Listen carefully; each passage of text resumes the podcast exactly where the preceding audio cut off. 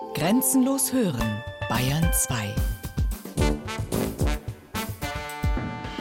Zeit für Bayern. Features aus dem ganzen Freistaat. Sonn- und Feiertags kurz nach 12. Bayern genießen.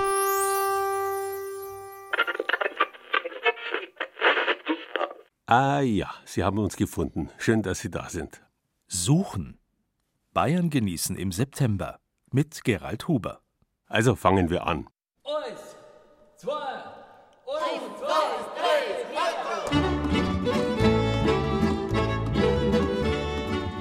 Gott sei Dank geht es uns allen so, dass wir ständig auf der Suche nach irgendwas sind. Einer der mächtigsten und bis heute meist angerufenen Patrone der katholischen Kirche ist dafür der heilige Antonius von Padua. O heiliger Antonius, du kreuzbraver Mann, führ mich dahin, wo mein verloren Gut sein kann. Viele schwören darauf, dass Antonius hilft, verlorene Sachen wiederzufinden. Sein Patronat für Suchende basiert auf der Legende von einem jungen Mönch, der unerlaubt den Psalter des Antonius mitgenommen hat, worauf er von so unangenehmen Erscheinungen geplagt wurde, dass er das Buch schleunigst zurückgebracht hat. Mit der banalen, alltäglichen Suche nach verlorenen Sachen wollen wir uns heute aber nicht aufhalten. Wir suchen in der heutigen Ausgabe von Bayern genießen genussreiche Dinge, zum Beispiel unbekannte Wildkräuter, unterwegs im Allgäu mit Gunter Lemaire, köstliche Birnen, ein Birnensucher aus Beratshausen in der Oberpfalz, verborgene Schätze, Geocaching rund um die Kadolsburg in Mittelfranken, glänzendes Gold, auf Goldsuche im oberfränkischen Goldkronach, schimmernde Perlen, Perlmuscheln in niederbayerischen Bächen, verschlungene Wege, der Irrgarten im Park Schönbusch in Unterfranken, ausgezeichnetes Essen, die Suche nach der besten bayerischen Küche. Freuen Sie sich mit uns in der kommenden Stunde auf genießerisches Suchen und Finden.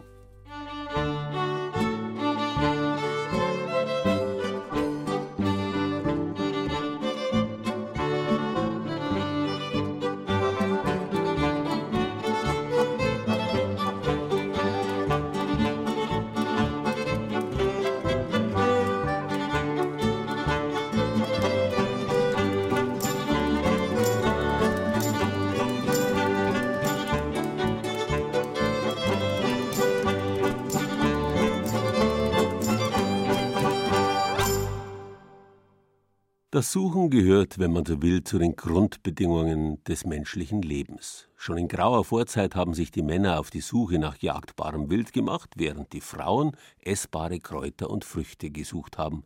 Und auch wenn die Menschen das Jagen und Sammeln als Hauptbeschäftigung längst aufgegeben und zu einer sesshaften Lebensweise gefunden haben, irgendwie liegt's immer noch in unserem Blut, nach Essbarem zu suchen. Um etwas im Magen zu haben, aber auch um sich von allerlei kleinen Wehwehchen zu heilen. Schwammerl gibt's ja jetzt wieder zur Genüge im Wald. Es gibt aber noch viel anderes Essbares, das man in der freien Natur suchen kann. Gunter Lemaire aus Immenstadt im Allgäu ist darin Experte. Kaum ein Spaziergang, auf dem er nicht ein wertvolles Pflanzerl entdeckt, probiert und gegebenenfalls ausgräbt, um seinen Wildkräutergarten zu Hause damit zu bereichern. Das ist mir als Unkraut im Garten immer sehr störend aufgefallen. Und ich habe es vernichtet, wo es ging. Und dann habe ich im Internet eine ganz andere Pflanze gesucht und bin da zufällig drauf gestoßen und habe gelesen, wie gut die ist und wie gesund die ist. Und seit der Zeit hat die also bei mir bestimmtes Bleiberecht. Das ist die Knoblauchrauke. Die hat einen Knoblauchgeschmack, wird also sehr hoch. Das dürfte eine sein. Gunther Lemaire hat einen grünen Trieb im Auge. Durch die kniehohe Wiese bahnt er sich einen Weg zu der Pflanze, probiert ein Blättchen und nickt. Gleich nebendran ein weiteres Kraut, das er sehr schätzt. Wenn Sie jetzt mal beispielsweise diesen Spitzwegerich sehen, probieren Sie mal ein Blatt. Das schmeckt doch recht ordentlich, ne? Erwartet man gar nicht. Mit spitzen Fingern zupft Gunther Lemaire immer weitere winzige Plättchen aus der Erde. Seit er vor 15 Jahren angefangen hat, sich mit Wildkräutern zu befassen, haben sie ihn nicht mehr losgelassen. Das hat mich sehr fasziniert, wo man plötzlich feststellt, dass man eigentlich inmitten von Essen lebt. Und, und die ist nicht registriert. Und nachdem ich jetzt festgestellt habe, dass da einige Sachen besser sind als das, was man so normal gewohnt ist zu essen, da frage ich mich, warum soll man das nicht tun? Das frisch, sauber, ordentlich, biologisch, alles bestens. Als Heilkräuter verwendet Gunther Lemaire die Kräuter nicht. Einfach nur deshalb, weil sie ihm schmecken. Jeden Tag aufs Neue, sagt seine Frau Waltraud Lemaire. Erstens einmal schon zum Frühstück. Hat er seinen Teller und da werden die verschiedenen Kräuter hingelegt. Und das ist da halt zu dem normalen Frühstück zum Brot dazu. Tagsüber geht die Suche nach Wildkräutern dann oft draußen weiter. Selbst wenn Le Maire keine Zeit für einen ausgiebigen Spaziergang durch die Natur hat, Wildkräuter zu finden ist ein leichtes, sagt er. Also beispielsweise diese Knoblauchrauke. Die findet man im Mai, Juni, wenn ich hier ans Rathaus gehe, wenn die Stadtgärtner nicht aufgeräumt haben, dann wächst der an der Mauer heraus beim Rathaus. Also das, äh, das, das findet man überall. Faszinierend ist der Geschmack dieser unauffälligen Gewächse. Bei der Senfrauke zum Beispiel entsteht beim Kauen innerhalb von Sekundenbruchteilen eine Geschmacksexplosion, ähnlich wie bei Meerrettich. Die habe ich übrigens kennengelernt im Hotel Traube in Thalkirchdorf. Also es, es sind ja heute solche Dinge, die hier normale Natur wachsen, auch schon in die Hotelküche hineingewachsen. Und das war so originell, nach dem Essen haben wir gefragt, was das ist. Und nach dem Essen hat uns der alte Schädler noch, der verstorben ist, also ein Töpfchen gebracht mit einer Pflanze, der Senfrauke. Auch sie hat seither einen Platz im Wildkräutergarten. Das leicht verwilderte, aber durchaus strukturierte Gartenstück ist auch Waltraud Lemaire mittlerweile ans Herz gewachsen, auch weil es ihr bei einem Spontanbesuch schon mal sehr geholfen hat. Da ist eine Familie zu viert von München ganz überraschend eingefallen. Und das Problem war, gut, was bieten wir jetzt schnell an? Und da hat mein Mann ist in den Garten gegangen und hat also eine volle Palette mit lauter kleinen Schüsselchen mit verschiedenen Kräutern Butter und Brot hat man ja doch noch zu Hause. Und das war der Gag. Jedermanns Sache sind die Kräuter allerdings nicht. Pur sind einige recht bitter. In so großen Mengen wie ihr Mann könnte auch Waltraud Lemaire die grünen Blättchen nicht verspeisen, nur zubereitet, zum Beispiel als Suppe. Das klassische Kräutersüpple ist das Kerbelsüpple. Das klassische, das früher auch am Gründonnerstag zum Beispiel gab als grüne Suppe. Einfach klein schneiden, in Butter andünsten. Ich meine, manche tun eine Kartoffel dazu, damit es ein bisschen sämig wird oder bestreuen das mit Mehl. Das mache ich also nicht. Und gieße es dann auf mit Brühe und ein bisschen Rahm dran. Oder einen richtigen Becher Rahm. Und das schmeckt wunderbar. Im Winter fällt für die Lemaires ein großer Teil des Speiseplans weg. Dann gibt es kaum frische Wildkräuter, nur haltbar gemachte, zum Beispiel in Pesto. Wenn der Frühling kommt, dann ist das für Gunther Lemaire ein Fest. Das typisch ist, wenn der Schnee weggeht am Hang. Und es kommt die, die, grüne Wiese raus und dauert so zwei Wochen. Und dann wächst überall so kleiner Löwenzahn. Und dieser kleine Löwenzahn, das, der ist besser als jeder Kopfsalat und alles, was es gibt. Übrigens, meine Enkel haben das schon von klein auf mit großer Begeisterung gegessen. Also die essen nicht alles. Jetzt sind die meisten Wildkräuter gerade in voller Pracht und Schönheit zu genießen. Bald geht zusätzlich noch die Pilzsaison los und Gunther Lemaire macht sich auf Schwammerl statt Kräutersuche. Was er letztlich mit nach Hause bringt, das ist bei einem solchen Kräuterliebhaber wie bei ihm allerdings jedes Mal aufs Neue spannend. Es kann schon sein, dass ich zum Pilzsuchen gehe und äh, mit Himbeeren und Kräutern nach Hause komme. Das kann passieren. Fotos und Gunther Lemaires Rezept für eine Kerbelsuppe gibt's auf unserer Internetseite unter bayern2.de.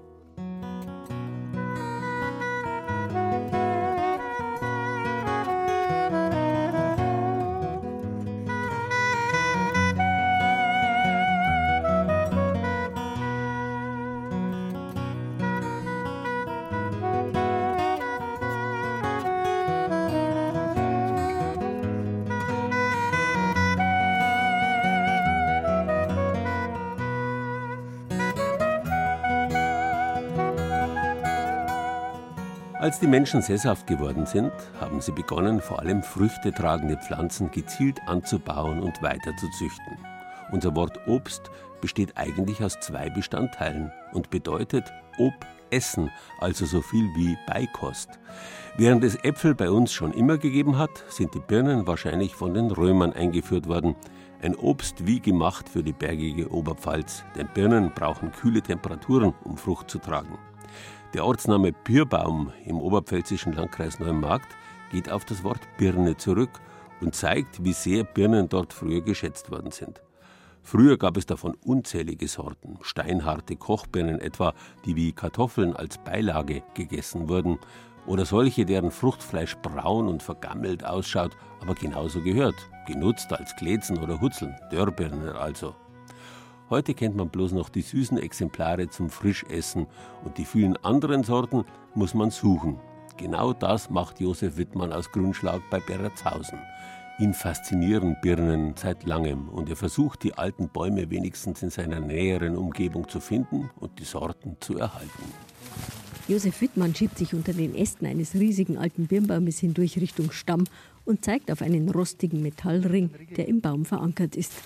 Solche Ringe findet er öfter an Birnbäumen, die mitten in der Landschaft auf der Grenze zwischen den Feldern stehen. Und zwar hat man früher das Birnbaum auf Feldern ausgepflanzt. Der Grund 1 war als Grenzbäume für Flurgrenzen, weil Birne eigentlich das Obstgehölz ist, was am ältesten wird und am standhaftesten ist. Sie haben dann als Brotzeitbäume gedient, weil Dienstbohnen ja draußen auf die Felder gewesen sind. Hat man nicht schnell ins Sattelstein können heimfahren und was zum Mittagessen geholt. Wir haben es da gern Brotzeit gemacht, Mittag gemacht und unter anderem als Viech angehängt. Darum, wenn sie mal finden, da wir Ochsen und Trost und Bäume hingehauen können. Josef Wittmann ist nicht mehr mit Pferd oder Ochs unterwegs auf seiner Suche nach Birnbäumen, sondern mit dem Auto. Rund um seinen Wohnort Grünschlag bei Beratshausen im nördlichen Landkreis Regensburg hat er schon jeden größeren Birnbaum gefunden. Und natürlich auch Geschichten dazu. In Kirchhof bei Laber steht ein Martal, direkt neben einem gigantischen Birnbaum. 3,65 Meter Umfang hat Josef Wittmann gemessen. Früher hat man gerne an solche Bäume die Hinrichtungen gemacht und solche Sachen. Weil die Birnbaum eben auch wieder groß und wuchtig geworden und das ausgehalten haben. Und die Birne an sich selber ist ja in der Mythologie, wird ja ein Totenkult zugeschrieben. Ja, was sich dann auch wieder spiegelt in dem Gedicht von Ribecke im Havelland. Eben auch wieder der Tod, der Friedhof, die Birne. Bei den Germanen soll die Birne Unterschlupf von Drachen und Dämonen gewesen sein, umgeben von Zauberei und Magie. Josef Wittmann kennt nicht nur die Mythen, sondern auch ganz handfeste Informationen über Birnen in seiner Heimat. Die meisten davon waren früher Wirtschaftsbirnen. Wirtschaftsbirnen dort man einkategorieren, die wo zur Verwertung gehalten haben. Erster Linie für Most oder für Wein. Dann ist ein großer Anteil dabei von Dörrbirnen, weil man einfach gedörrt hat, dann Glätzen gemacht haben. Wenn es Brautbacher gewesen ist, hat man die dann eingeschoben zum Trocknen. Die hat man dann aufheben können bis Jahr drauf. Dann findet man vereinzelt noch äh, die Gruppe der Kochbirnen. Dann haben wir die Gruppe der Klärbirnen, also das sind, das sind ganz gerbstoffreiche Birnen, die dann in Saft, aber im Most dazugesetzt werden, zum selber klären. Die meisten dieser Wirtschaftsbirnen sind verschwunden. Früher gab es bei jedem Bauernhof zwei bis drei Birnbäume. Das sind aber jetzt lauter Birnen, die zum Genuss nicht mehr in Zeitgeist entsprochen haben. Früher hat man die Verwertungsformen noch kennt, heute weiß man es nicht mehr oder ist zum Großteil verloren gegangen, weil seit drei Generationen fällt jetzt diese Wissensübermittlung. Auch Alois und Barbara Bleier aus Hochdorf wissen nicht, was man mit den Früchten ihres großen alten Birnbaumes anfangen kann. Aber sie gehören zu den wenigen, die einen solchen Baum trotzdem erhalten haben, als sie unterhalb des alten Bauernhauses ihr neues Eigenheim gebaut haben. Weil der eigentlich schon lange da steht und auch gut zum Haus dazu passt. Also wir haben also diese so mitgeplant, dass der Baum also nicht weichen hat müssen. Für mich ist es praktisch, weil er halt ein Schattenspender ist. Wir wenn da Oma sitzen, wenn der Baum nicht da war, kannst du das nicht aushalten vor lauter Wärme. Folgedessen werde ich stehen lassen. Der Baum, das weiß ich ja von Kindheit, haben wir da schon drunten gelegen und es war immer der schönste Platz da unten. Darum habe ich da das Haus obergebaut. Da bin ich als Kind schon rumgelegen. Auch Birnensucher Josef Wittmann ist schon als Kind zum Obstbau gekommen. Seit sein Vater ihm als kleinen Buben gezeigt hat, wie man sie veredelt, ist er davon begeistert. Später hat er festgestellt, dass die alten Apfelsorten zwar langsam wieder Anhänger finden, dass sich aber kaum jemand um die alten Birnen kümmert. Eigentlich ist Josef Wittmann Krankenpfleger auf der Intensivstation. Aber mittlerweile ist er auch der Birnenretter in der Oberpfalz. Er hat auf einer Wiese hinter seinem Haus eine Birnenarche angelegt, mit alten Sorten, die selbst er nicht bestimmen kann. Er hat Landschaftspflegeverbände dazu gebracht, wieder Birnbäume zu pflanzen. Er tauscht sich mit Birnenfans in Holland und Tschechien aus und er hat immer wieder auch mit Birnenrezepten experimentiert. Seine Dörrbirnen, Klezen oder Hutzeln, wie man in der Oberpfalz sagt, sind schon recht gut gelungen. Sein eigener Most aber ist noch recht trocken und deshalb kredenzt Josef Wittmann Birnenwein aus dem Mostviertel in Österreich. Das ist die Speckbirne, im deutschen Sprachgebrauch die Oberösterreicher Birne. Das ist eine Birne, da wenn sie reinbeißen, dann meinen sie waren beim Zahnarzt. So astrikierend ist das Fruchtfleisch. Und ich würde sagen, wir probieren ihn einfach. Das ist gesund, so ist es, sagen sie, die Mostviertler. Die Frische, das Erfrischende ist mit drin. Da sie auch mehr trinken wie Bier. Sie werden ja mehr drauf und haben nicht so schnell betrunken. Der wohlbeleibte Birnenmann aus der Oberpfalz ist voller Bewunderung für die Österreicher, die es im Mostviertel geschafft haben, den Birnenwein wieder populär zu machen. Das wünscht er sich auch für die Oberpfalz, dass die Menschen erkennen, welche Schätze sie mit den alten Birnen in Händen halten. Bayern genießen. Das Zeit für Bayern Magazin. Jeden ersten Sonntag im Monat. Auf Bayern 2. Ich weiß noch, wie ich gesessen bin, da drunter am Irlandbach. Aus Steinerlorm und Steckern hab ich mir einen Staudamm gebaut. Hinter die Hoselstauden eine geheime Höhle gemacht. Und drüben vom Feld die Bauern Mais und Gunkelruhr geklaut.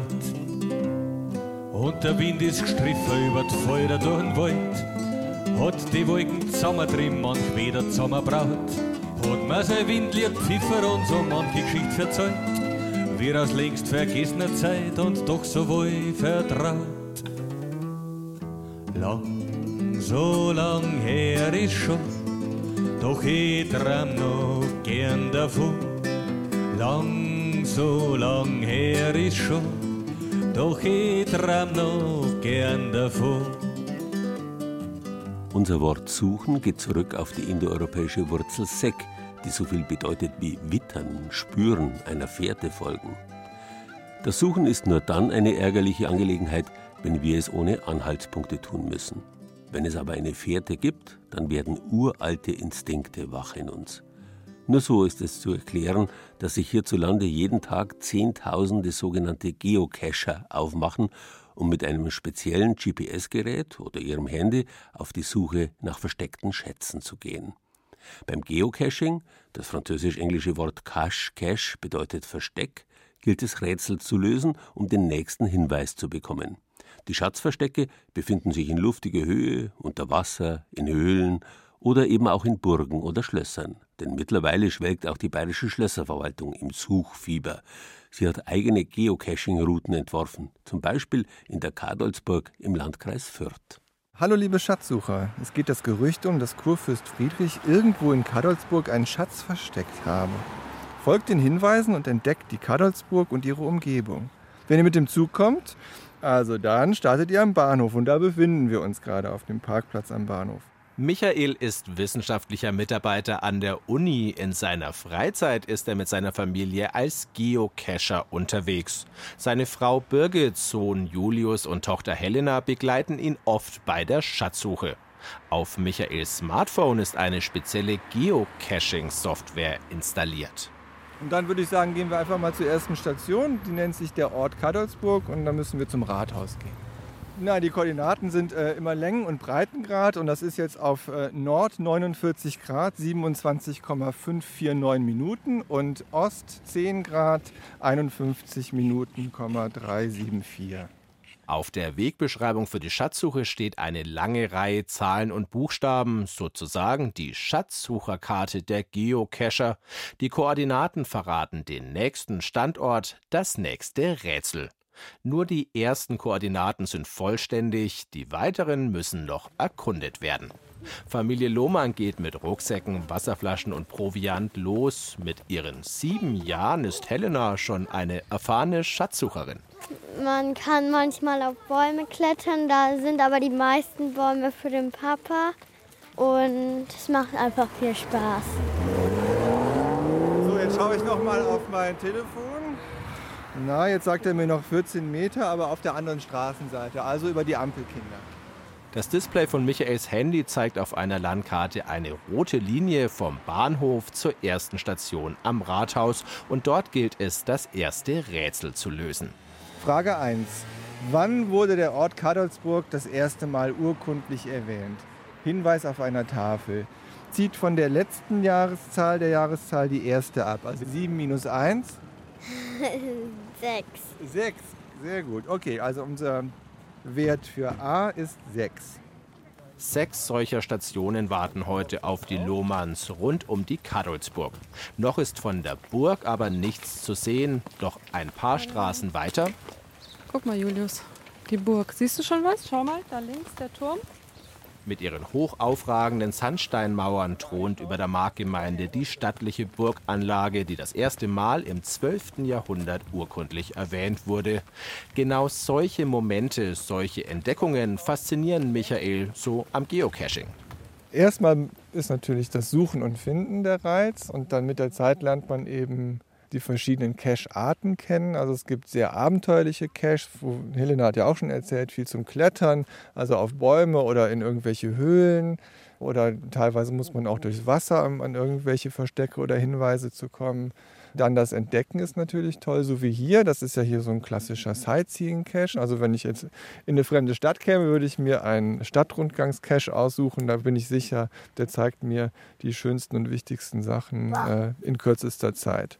Das Tolle ist auch, dass man Städte, von denen man eigentlich dachte, man kennt die, eben auf eine ganz andere Art nochmal kennenlernen kann und da ganz neue Seiten entdeckt, ähm, die man so noch nie bewusst wahrgenommen hat. Nach dem Zählen der Burgmauern führt die Handy-Schatzsuchkarte in den idyllischen Ortskern hinein zu einem größeren Teich mit Wasserfontäne. Ach, wir müssen an die andere Seite von dem Teich. Da können wir die Frage erst beantworten. Na dann, los.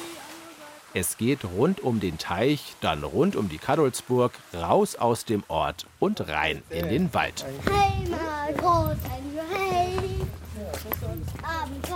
Zum Schluss landen die Lohmanns vor dem Eingangsportal der Burg. Die Besitzer ließen über dem Zugang ihre Wappen abbilden. Hier gilt es nochmal, die verschiedenen markgräflichen Wappen zu zählen. Michael gibt die ermittelten Koordinaten in sein Handy ein und Minuten später steht die Familie im romantisch verwucherten Lehrgarten, umgeben von hohen Sandsteinmauern und Türmen der Burg. Okay, jetzt ist es nicht mehr weit. Nur noch 50 Meter. Hier einmal quer durch den Lehrgarten, da hinten in der Ecke wahrscheinlich. Das sollte ja auch immer so versteckt sein, dass es nicht gleich jeder finden kann. Hier ist so ein Loch in der Wand. Ah, alles klar, ich hab's. Ich hab's, hier ist es. Und tatsächlich, Michael findet ein kleines braunes Kästchen. Wo genau, das darf nicht verraten werden und auch nicht, was drin ist, da haben die Geocacher etwas dagegen. Wie immer gibt es aber ein kleines Logbuch, in das sich die Familie nun einträgt. Und als Geocacher hat man immer einen Nickname, also einen Fantasienamen, mit dem man sich einträgt. Bimiheyu heißen wir. Das ist ein zusammengesetzt aus den Vornamen der Familie Birgit, Michael, Helena und Julius. Die erfolgreichen Schatzsucher belohnen sich mit einem Eis am Marktplatz. War schön. Schöne Runde, schöner Ja, Ort, mit Kindern, gut schaffbar. Genau, man kriegt einen schönen Eindruck von der Stadt. Vor allem von den alten Teilen der Stadt, die man wahrscheinlich sonst nicht so betreten würde, wenn man einfach nur durchfährt. Diese Schatzsuche kann Michael von seiner Suchliste streichen. Für Nachschub ist aber schon gesorgt. Noch viele weitere spannende Schatzsuchen gibt es auf seinem Handy im Angebot. Im Moment sind es ungefähr 200, 212, um genau zu sein. Langweilig wird es mir nicht. Wissenswertes rund um die Schatzsuche in bayerischen Schlössern gibt es auf unserer Internetseite unter bayern2.de.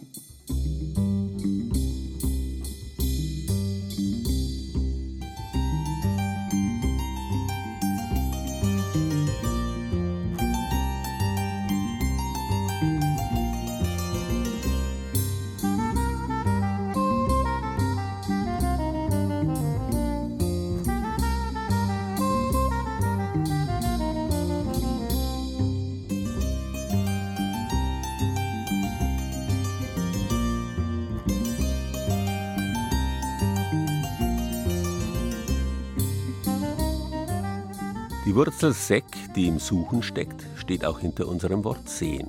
Schließlich muss man die Fährte lesen können, Punkte, Anhaltspunkte finden, bis uns der Anblick des Gesuchten ins Auge sticht.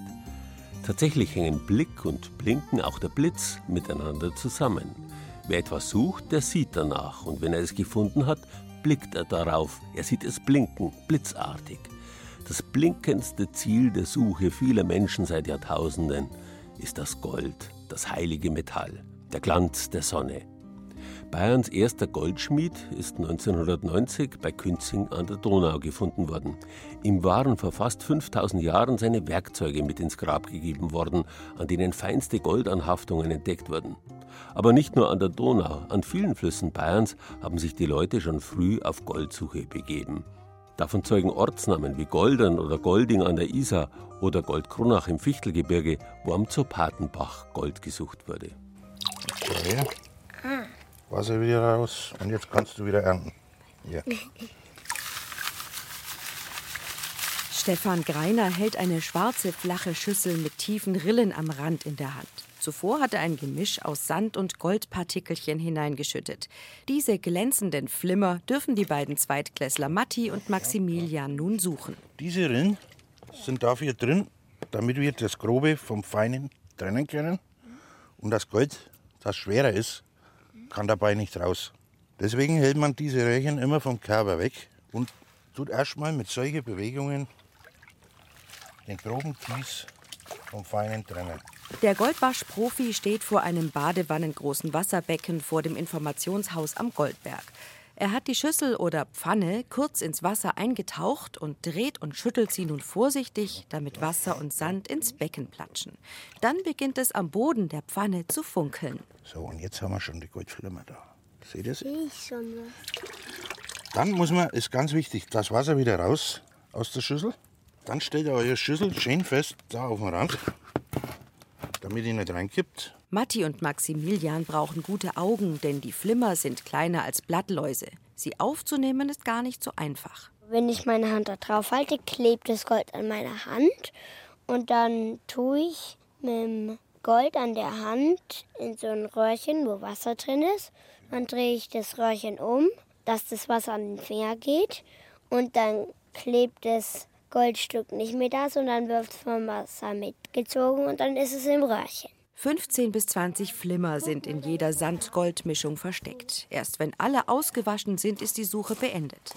Auf diese Art und Weise förderten die Menschen vor 1000 Jahren Gold aus den Bächen in der Region. Als man angefangen hat, das Gold zu finden, hat man das ja auf diese Weise abgebaut, erst an der Erdoberfläche. Man hat gegraben und hat dann mit Wasser eben Gold gewaschen, bis man dann eben gemerkt hat, man muss dem Gold immer weiter in die Tiefe nachgehen. Dann hat man mit dem systematischen Bergbau begonnen. Ich find's cool und nicht langweilig. Es hat ein schönes Gefühl, wirklich Gold zu finden. Und es macht auch sehr Spaß und es ist spannend. Ich würde es vielleicht ein bisschen ausstellen oder gegen echtes Geld tauschen. Die Flimmer machen Matti leider nicht reich. Sie sind ein paar Euro wert. Die Bergwerksführer kaufen das Gold im Ausland, denn im Goldberg wird schon seit Mitte des 19. Jahrhunderts kein Gold mehr abgebaut. Es war den Landesfürsten damals zu teuer geworden. Aber wer die Suche wieder aufnehmen möchte, könnte fündig werden, meint Stefan Greiner. Es ist noch Gold im Berg, aber natürlich steht in keinem Verhältnis zum Aufwand. Probebohrungen 1974, glaube ich, waren die letzten, haben ergeben, dass also noch minimal Gold vorhanden ist, aber zu tief und viel zu wenig. Der Goldberg in Goldkronach ist eine geologische Sensation. Vor 60 Millionen Jahren sind hier zwei Kontinentalplatten aufeinander getroffen. Druck, Hitze von unten und Kälte von oben haben eine goldhaltige Quarzader entstehen lassen, die reichhaltigste in Deutschland. Rüdiger Schlenk führt heute Gruppen in den Berg, fast 300 Meter tief in die stillgelegte Zeche mittlerer Name Gottes. So, wie gesagt, die ersten paar Meter Kopf einziehen und dann kann es wieder aufrecht weitergehen. Wo sich der Gang entlang schlängelt, verlief früher die goldhaltige Quarzader. Der Abbau war eine Schinderei für die Bergarbeiter, die sich mit einem glühenden Span im Mund und primitiven Werkzeugen in den Händen durch den Fels kämpfen mussten. Äh, Jetzt sind wir ungefähr 14 Meter von der Tagesoberfläche im Berg drinnen. Und wie viele Meter sind wir jetzt schon reingelaufen?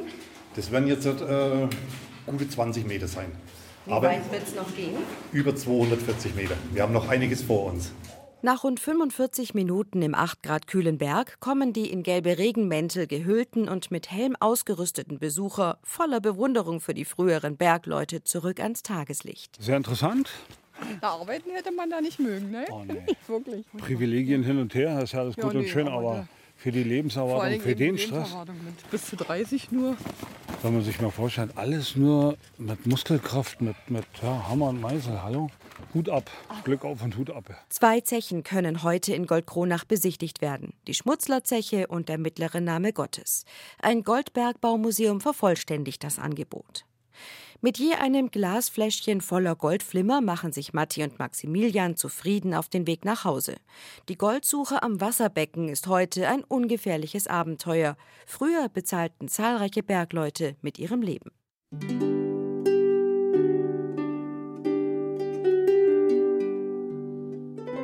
Wissenswertes rund um das Gold in Goldkronach finden Sie auf unserer Internetseite unter bayern2.de. Empfehlenswert ist vor allem der Humboldtweg, auf dem die Stadtverwaltung auch Führungen anbietet. Er erschließt rund 40 Stationen im Gebiet des ehemaligen Goldbergbaureviers. Alexander von Humboldt arbeitete unter anderem als Oberbergmeister in Goldkronach.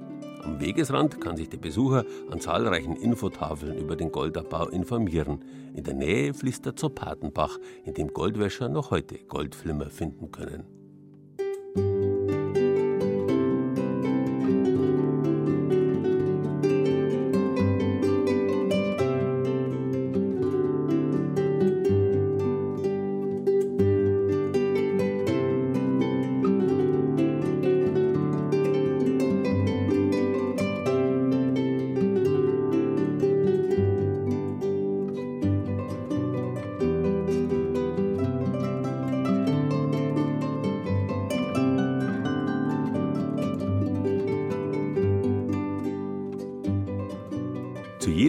Gehört, wie schon erwähnt, die Fährte, der Weg mit Anhaltspunkten.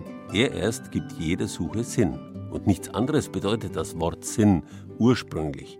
Das Streben, der Weg, der Pfad.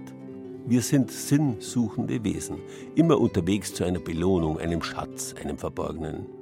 Dass etwas verborgen ist, von dem kein Schein nach außen dringt, lässt uns überhaupt erst suchen. Insofern sind Perlmuscheln der Inbegriff eines zu suchenden Schatzes. Die Muschel selbst ist tatsächlich unscheinbar. Kein Schein der Perle dringt nach draußen. Erst wenn man fündig wird, entdeckt man im Innern den Glanz der Perle, die über viele Jahre gewachsen ist. In Zeiten billiger Zuchtperlen aus Ostasien haben wir kaum gemerkt, wie selten Perlmuscheln in unseren Gewässern geworden sind. Aber es gibt sie noch streng geschützt in niederbayerischen Gewässern und an niederbayerischen Preziosen. Eines der Prunkstücke des Passauer Oberhausmuseums ist eine Krone. In einer Glasvitrine ist die juwelen- und perlenbesetzte Krone zu sehen, die auf die Landshuter Hochzeit des Jahres 1475 zurückgehen soll. Es ist aber nicht die Brautkrone der Herzogin Hedwiga, stellt der Kunsthistoriker Adolf Hofstetter klar. Wir sehen jetzt hier nicht eigentlich eine Brautkrone, sondern eine Votivkrone. Das heißt, es handelt sich um eine Klosterarbeit aus einem Burghauser Frauenkloster. Und diese Votivkrone hat ursprünglich ein Gnadenbild in der Hedwigskapelle auf der Burghauser Burg bekrönt.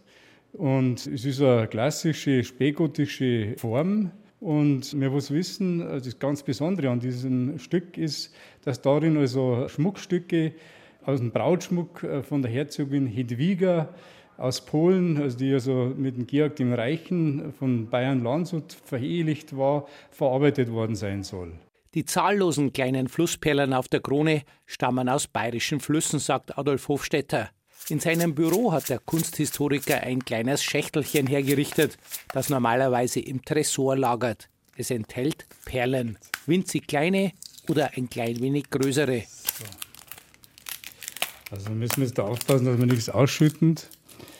Wir haben da originale Perlen von dieser Votivkrone aus unserem Bestand, die von der letzten Restaurierung herrühren. In dieser kleinen Tüte, also größere Perlenstücke. Sie sehen auch, dass die nicht gerade weiß poliert sind, sondern es sind da schwarze Perlen oder dunkle Perlen dabei. Und dann haben wir also kleine, ganz winzige Perlen, die haben teilweise gerade einen äh, Durchmesser von Millimeter. Das sind neue Flussperlen, also die wir für die Restaurierung der Krone ankauft haben. Perlenfischerei war einst ein Beruf und unberechtigt Perlen zu fischen ein Verbrechen, das brutal geahndet wurde, erklärt der Kunsthistoriker. Die Perlennutzung durch die Passauer Fürstbischöfe war natürlich ertragreich und unter Strafmaßnahmen, also Perlenräuber, bestraft wurden bis hin zur Todesstrafe bis hin zum Abhanken der Hand, nach der der Perle gegriffen wurde. Und es gibt da archivalische Belege, dass solche Strafen ausgeführt worden sind. Die Zeit der Perlenfischerei ist vorbei. Heute bemühen sich Biologen darum, wieder Flussperlmuscheln anzusiedeln. Im Raum Passau in der Ilz, aber auch im Raum Regensburg. Einer von ihnen ist der Biologe Robert Wandre. Der kleine Bach hier, der ist was ganz Besonderes, weil hier kleine Flussperlmuscheln aufwachsen. Und die brauchen es ganz, ganz sauber. Ganz sauberes Wasser und ganz sauberen Kies unten im Bach.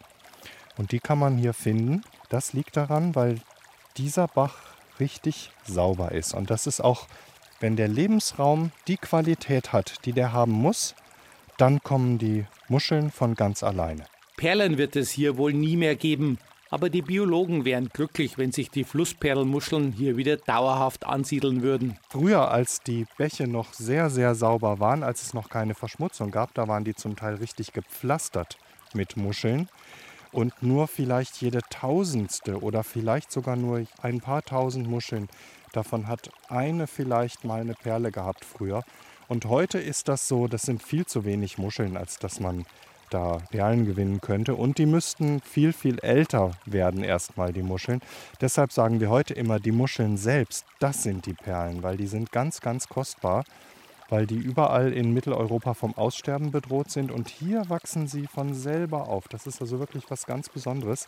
Also die Muscheln selbst sind die Perlen. So kann man das sehen. Die Biologen sind hier seit zehn Jahren dabei, die Flussperlmuscheln wieder heimisch zu machen. Robert Wandre und seine Kollegin Christine Schmidt fangen dazu Forellen. Wir fangen jetzt die Bachforellen, die hier ganz natürlich leben, und bestücken die dann mit den Larven von den Muscheln. Und diese beimpften Fische, die lassen wir dann sofort wieder im Bach frei. Wir fangen die, beimpfen die und lassen die sofort wieder frei. Und an denen entwickeln sich diese Larven dann zu kleinen Muscheln und fallen im Bach runter. Die Biologen haben Erfolg. Einige Muscheln gibt es bereits wieder in dem romantisch plätschernden Bach. Vor Ort schaut hier Hartmut Schmidt immer wieder nach dem Rechten. Er ist Gebietsbetreuer beim Landschaftspflegeverband, der Hausmeister, wie er sagt. Ich passe hier auf, dass nichts passiert. Ich setze mich mit dem Biber auseinander, der hier hin und wieder Gelüste hat, den Bach aufzustauen. Dadurch verliert der Bach die Fließgeschwindigkeit und die Schleppkraft, sprich er verschlammt. Und das wäre praktisch dann in dem Abschnitt, wo aufgestaut ist, das Ende für die Muscheln. Bayern genießen. Das Zeit für Bayern Magazin. Jeden ersten Sonntag im Monat. Rezepte, Tipps und Beiträge gibt's auch als Podcast unter bayern2.de.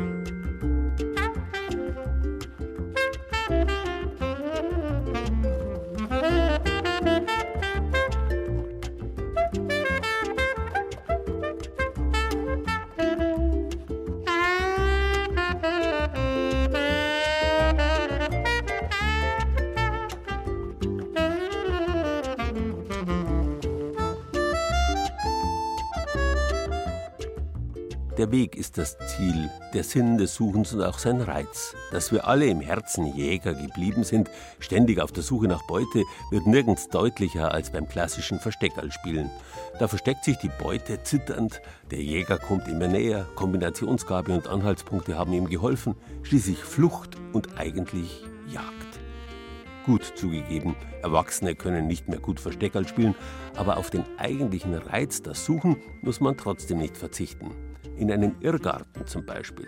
Irrgärten sind zum Zeitvertreib der höfischen Gesellschaft ab dem 16. Jahrhundert in herrschaftlichen Grünanlagen entstanden. Während der Zeit der Aufklärung aus der Mode gekommen, haben sie im 19. Jahrhundert ein Comeback erlebt. Aus dieser Zeit stammt auch der Irrgarten im Aschaffenburger Park Schönbusch, einer der schönsten und bekanntesten in Bayern. Bleibst du mit uns? Ja, na klar. Oh, meine Hilfe, ich mal ganz kurz hoch. Er ist schon fast 200 Jahre alt und immer noch eine Attraktion. Auch an diesem Feriennachmittag lockt der runde Irrgarten mit seinen mannshohen Hecken aus Hainbuche die Besucher magisch an, vor allem die Jüngeren. Viele von ihnen sind freilich schon Profis und wissen, wie man zum großen Ginkgobaum in der Mitte gelangt. Da muss man links, einfach nur links und dann, wenn da die Ecke kommt, muss man rechts und dann eigentlich nur den Weg lang.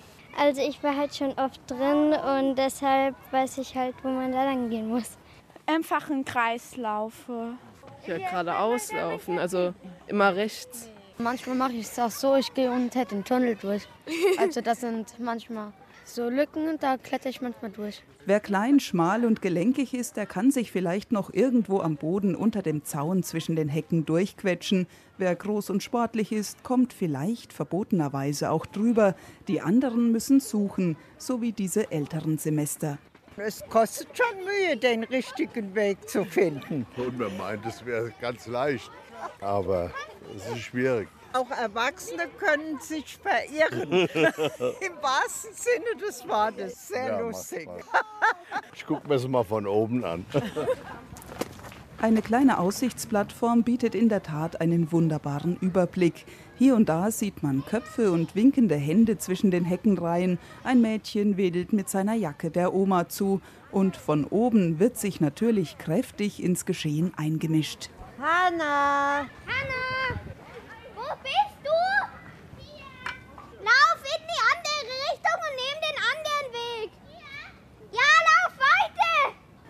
Auf! Beide! Jetzt bist du drinne! Ja, raus! Ich komm mal, okay? Nein, Die Zeit vergeht hier auch für die Zuschauer wie im Flug.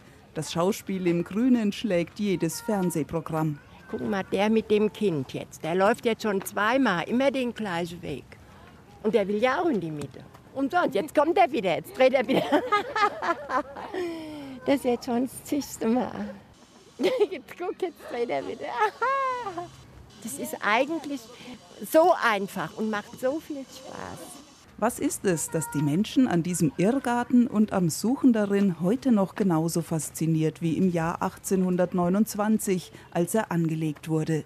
Einfach die Erfahrung, dass es nicht so einfach ist, ein Ziel zu finden. Und das erlebt man da dabei. Ne? Ja, vielleicht, dass man sich ein bisschen orientierungslos in dem Gewirr von Grün zurechtfinden muss. Ne? Was man hier vielleicht lernt, man sollte nicht zu früh aufgeben, sondern eben immer wieder auch, wenn es mal ein Weg vergeblich war, neu starten. Und dann findet man vielleicht das Ziel oder das Glück, wonach man immer gesucht hat. Den richtigen Weg suchen und den finden. Und sich nicht irre machen lassen von, von anderen Dingen. Ein bisschen Lebenshilfe gibt es hier also gratis mit dazu. Der Irrgarten als Sinnbild des menschlichen Lebenswegs? Warum nicht? Für Florian Wiesmann ist er tatsächlich ein bisschen mehr als ein Freizeitvergnügen. Er arbeitet hier als Landschaftsgärtner und sorgt dafür, dass die Hecken immer akkurat geschnitten sind.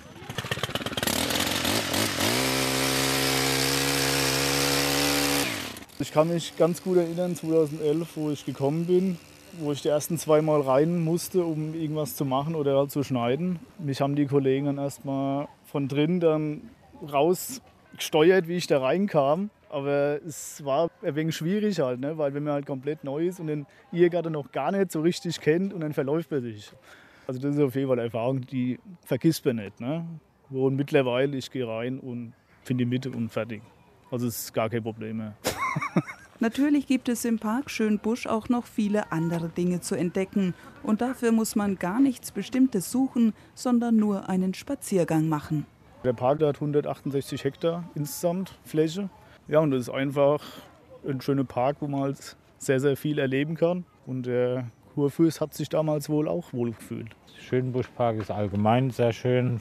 Für die Kinder ist viel geboten durch den Irrgarten, den Spielplatz und alles.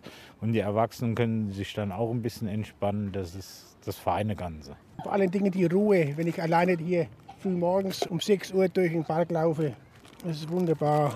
Wo gibt es so was Schönes schon? Ne? Also wir waren schon in viele Städte, aber so ein schöner und große, vor allen Dingen große Park, so ein idyllisch gewachsener Park hat man selten. Auf unserer Internetseite unter bayern2.de gibt es viele Bilder rund um den perfekten Irrgarten in Aschaffenburg. Dort finden Sie auch Hinweise auf weitere Irrgärten und Labyrinthe in Bayern.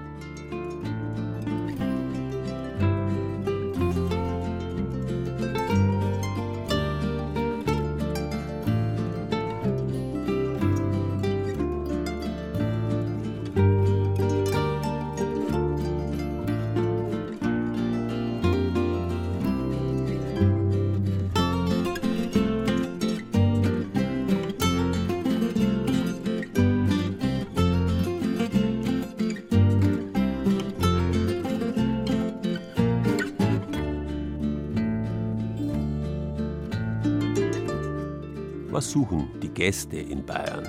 Zuallererst ein einheimisches Wirtshaus. Mit dem einheimischen, dem typischen gastronomischen Angebot steht und fällt jede Tourismusregion. Selbstverständlich gilt das auch für den Gast aus Bayern in Bayern. In Nürnberg geht man nicht zum Chinesen, sondern sucht Bratwürst oder Schäufele. Im Eischgrund Karpfen, im München Weißwürst und Weißbier, ein Schwarzkreuz in Landshut, Dampfnudeln in Regensburg. Die Liste lässt sich ohne weiteres fortsetzen. Und weil es eigentlich nur eine Situation gibt, in der ein langes Suchen kaum Spaß macht, nämlich dann, wenn man hungrig oder durstig ist, gibt es für Suchende inzwischen jede Menge Restaurantführer. Die vergeben Sterne, Hauben, Gabeln oder Rauten und sie sind alle mehr oder weniger verlässlich. Seit vielen Jahren gibt es auch die Auszeichnung Bayerische Küche. Früher war das ein Wettbewerb des Landwirtschaftsministeriums und des Hotel- und Gaststättenverbandes. Inzwischen ist aus dem Wettbewerb eine Klassifizierung geworden, wie die der Hotelbetriebe. Anstatt Sterne gibt es für bayerische Gasthäuser bayerische Rauten. 300 Betriebe haben sich seit 2013 freiwillig um das Qualitätssiegel beworben.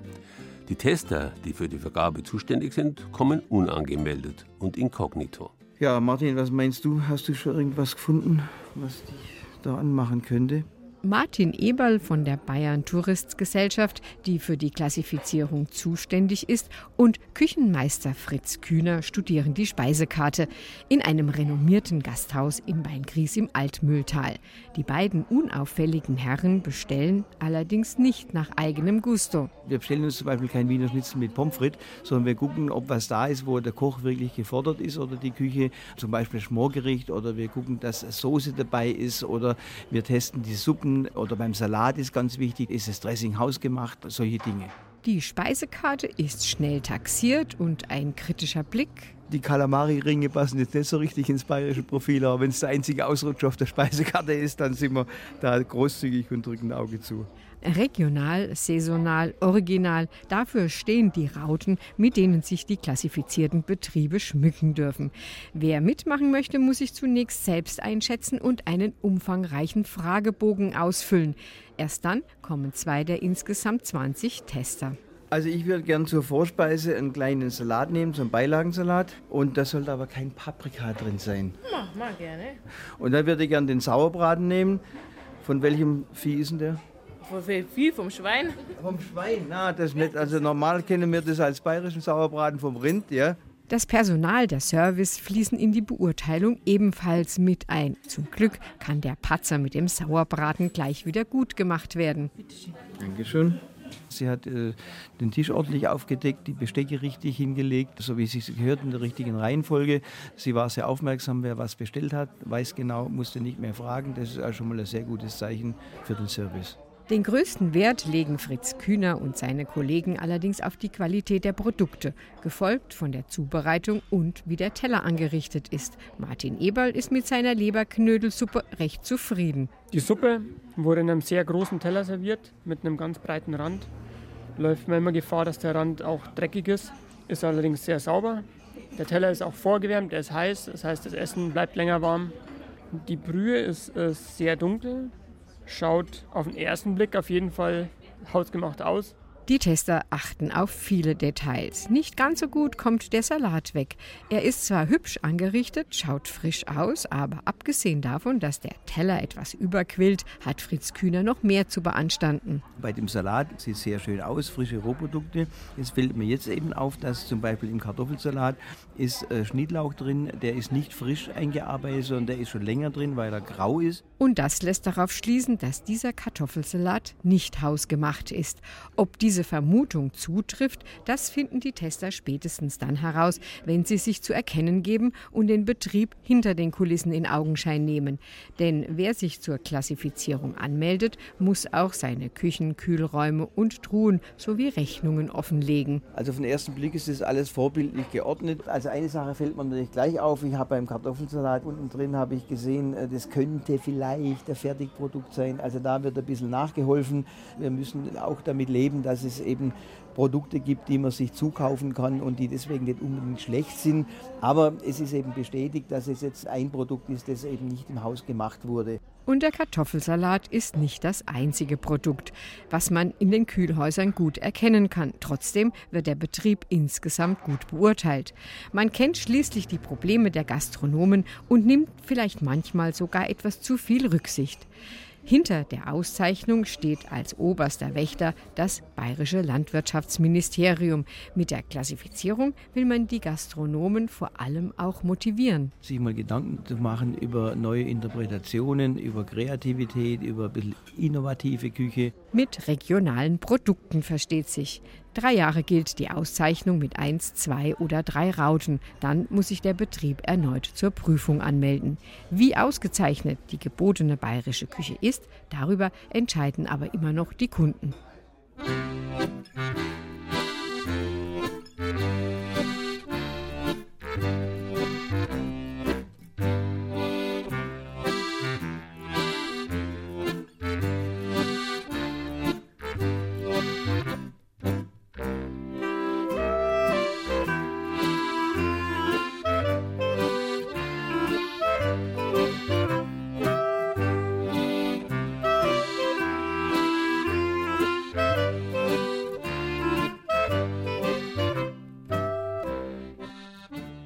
Selbstverständlich gehören das Suchen und die Sucht unmittelbar zusammen.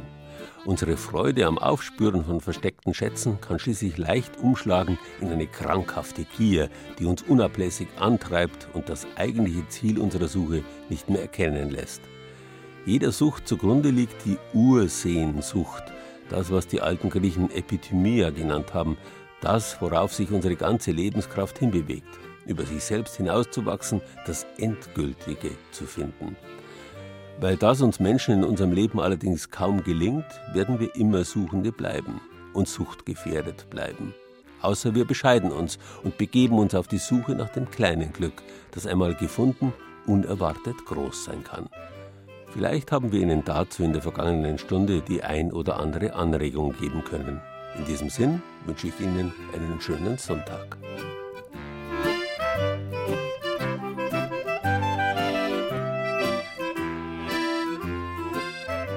Suchen. Das war Bayern genießen im September mit Gerald Huber und Beiträgen aus den sieben bayerischen Regierungsbezirken. Viktoria Wagensommer aus unserer Schwabenredaktion war mit dem Wildkräuterspezialisten Gunther Lemaire im Allgäu unterwegs. Birgit Fürst aus dem Studio Ostbayern hat den Birnensucher Josef Wittmann in Beratshausen in der Oberpfalz besucht. Auf der Suche nach geheimnisvollen Schätzen rund um die Kadolsburg in Mittelfranken war Matthias Rüth aus dem Studio Franken. Anja Bischof, ebenfalls aus dem Studio Franken, war auf Goldsuche im oberfränkischen Goldkronach. Schimmernde Perlen in niederbayerischen Bächen hat Thomas Muggenthaler aus dem Studio Ostbayern gefunden. Auf verschlungenen Pfaden im unterfränkischen Park Schönbusch war Anke Gundelach aus dem Studio Mainfranken unterwegs. Und auf die Suche nach der besten bayerischen Küche hat sich Hannelore Fiskus aus der Redaktion Oberbayern begeben. Ton und Technik Brigitte Xenger. Redaktion Gerald Huber.